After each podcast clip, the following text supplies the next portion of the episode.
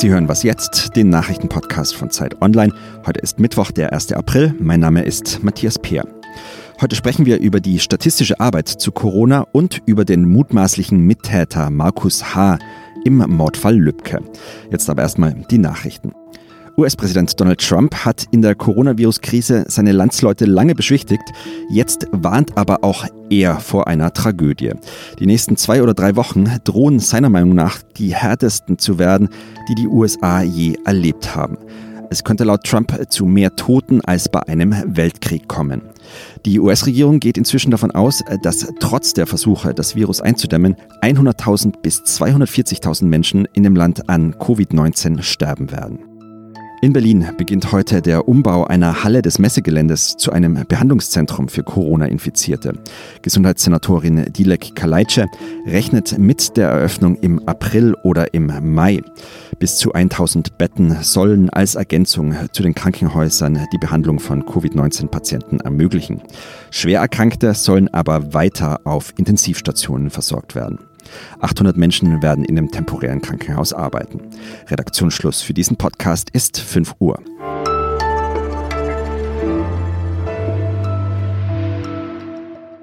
Guten Morgen hier bei Was jetzt? Mein Name ist Simon Gaul. Wie lange das Kontaktverbot in Deutschland bestehen bleibt, das hängt sehr stark auch von den Zahlen der Neuinfektionen ab. Ganz Deutschland schaut deshalb täglich auf diese Zahlen als Richtlinie für die Politik gelten dabei die Daten des Robert Koch Instituts. Das erfasst, wer an Covid-19 erkrankt ist und wer an dem neuartigen Coronavirus verstorben ist.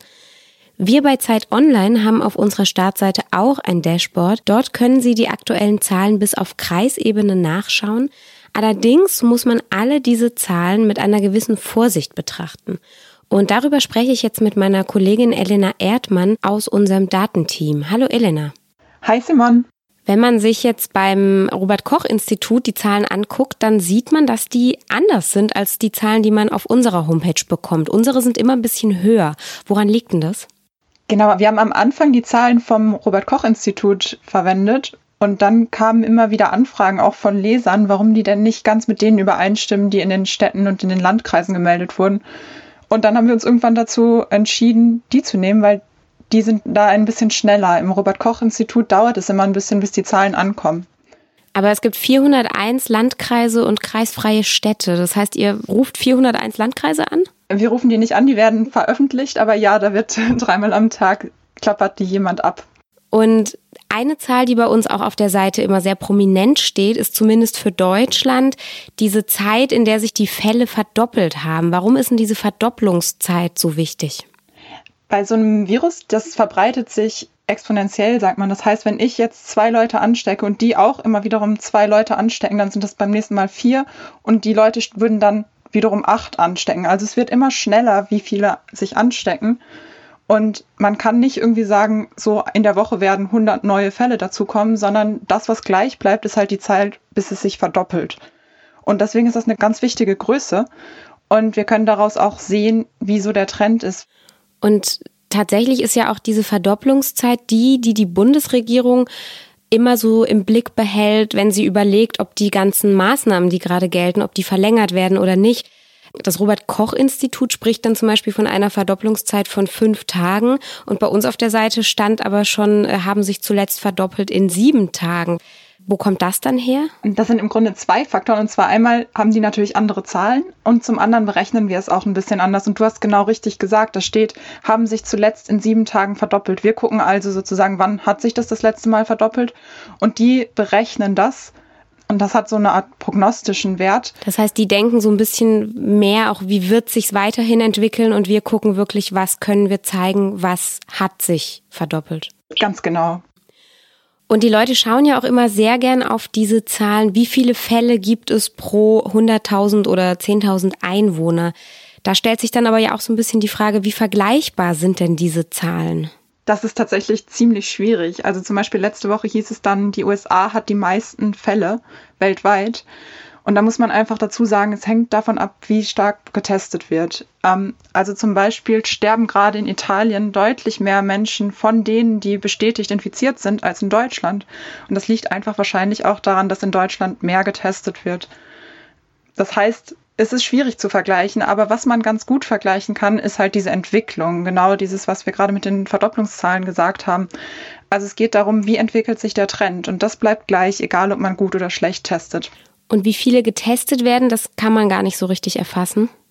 Dazu gibt es leider in Deutschland keine Daten. Wir würden das auch super gerne zeigen. Was aber ein besserer Indikator ist, sind die Verstorbenen, weil die kann man deutlich einfacher feststellen. Das kann man nicht so leicht übersehen wie jemand, der vielleicht keine Symptome zeigt. Aber auch das ist natürlich nicht ganz genau.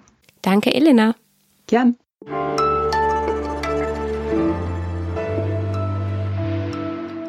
Und sonst so? Deutschland und Dänemark haben das Zusammenleben der Menschen in ihrer Grenzregion als immaterielles UNESCO-Kulturerbe vorgeschlagen.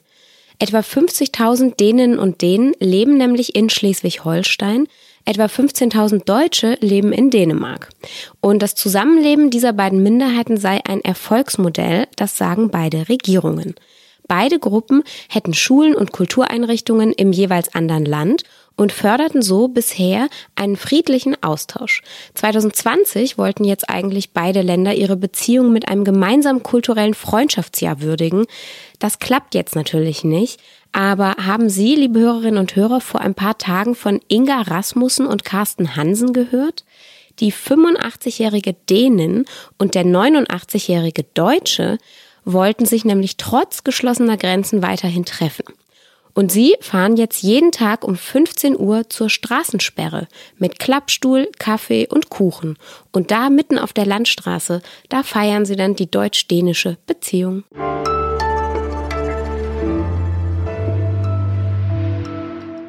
Die Bundesanwaltschaft will voraussichtlich in den kommenden Tagen die Anklage im Mordfall Walter Lübcke erheben. Der nordhessische Regierungspräsident war am 2. Juni 2019 vor seinem Haus ermordet worden. Der Haupttatverdächtige ist Stefan E., doch immer mehr wird jetzt auch über seinen mutmaßlichen Komplizen bekannt, Markus H., meine Kolleginnen und Kollegen aus dem Investigativressort von Zeit und Zeit Online haben gemeinsam mit dem NDR zu Markus H. recherchiert und haben einige interessante Details herausgefunden. Ich spreche darüber jetzt mit Christian Fuchs. Er war Teil dieser Recherchegruppe. Hallo Christian. Hallo Simon. Kannst du noch mal sagen, was weiß man denn über Markus H.? Markus H. ist ein Rechtsextremist, 43 Jahre alt, hat eine kleine Tochter und er ist seit vielen Jahren schon in der Neonazi-Szene in Hessen unterwegs gewesen. Also zum ersten Mal ist er dem Verfassungsschutz aufgefallen, da war er 17 Jahre alt. Er ist dann viel auf Demonstrationen unterwegs gewesen, hat auch mal in der Öffentlichkeit den Hitlergruß gezeigt und war wohl aus dem Umfeld ähm, einer Kameradschaft, dem Freien Widerstand Kassel, aktiv. Und ähm, er hat sich selbst in einem Neonazi-Forum mal als Waffenfetischist bezeichnet. Das kann man auch sagen. Es wurden nämlich sehr viele Waffen bei ihm dann gefunden. Er hat selbst auch wohl Munition hergestellt, ähm, sogar Waffen verkauft im Internet bei so einer Art eBay für Waffen und ähm, hat zuletzt sogar ähm, in der Rüstungsindustrie gearbeitet. Aber wie kann das denn sein, dass so jemand in der Rüstungsindustrie arbeiten darf? Also diese Fakten über ihn, das war ja alles bekannt. Ja, das ist wirklich sehr verblüffend, ähm, ähm, dass das möglich war. Jeder Mensch, der in so sicherheitsrelevanten Bereichen arbeitet in Deutschland, wird sicherheitsüberprüft. Das ist auch im Fall von Markus H. passiert. Und die erste Phase hat er quasi schon überstanden gehabt. Da hat das LKA in Hessen gesagt, ja, bei uns liegen keine staatsschutzpolizeilichen Erkenntnisse gegen ihn vor. Er kann gerne da arbeiten. Und dann hat noch das, der Verfassungsschutz geprüft. Und das ist gerade passiert ähm, in der Zeit, als der Mord auch stattgefunden stattgefunden hat am Walter Lübcke.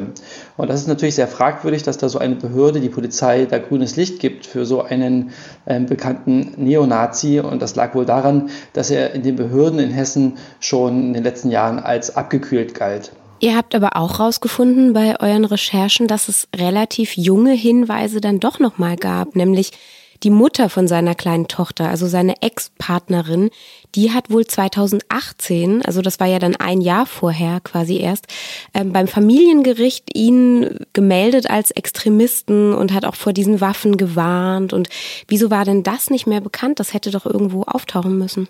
Es scheint ähm, ein Fehler bei den Behörden gewesen zu sein. Seine ähm, Ex-Freundin hat einen Sorgerechtsstreit damals geführt und hat in diesem Gerichtsverfahren eben auch mitgeteilt, dass ihr Ex-Freund ein Rechtsextremer ist, der selber Chemikalien gehortet hat und ähm, Waffen, auch illegale Waffen besitzt. Und diese Information scheint dann eben nur ähm, bei dem Familiengericht geblieben zu sein und nicht weitergegeben worden, zum Beispiel an den Verfassungsschutz oder an die Polizeibehörden. Und das ist doch ähm, ein großer Fehler, der da passiert ist. Danke, Christian, nach Leipzig. Ciao. Damit ist was jetzt am Morgen zu Ende. Schreiben Sie uns weiterhin an wasjetzt.zeit.de. Bleiben Sie zu Hause, bleiben Sie gesund und wenn Sie mögen, gibt es nachher um 17 Uhr wieder unser Nachmittagsupdate. Tschüss.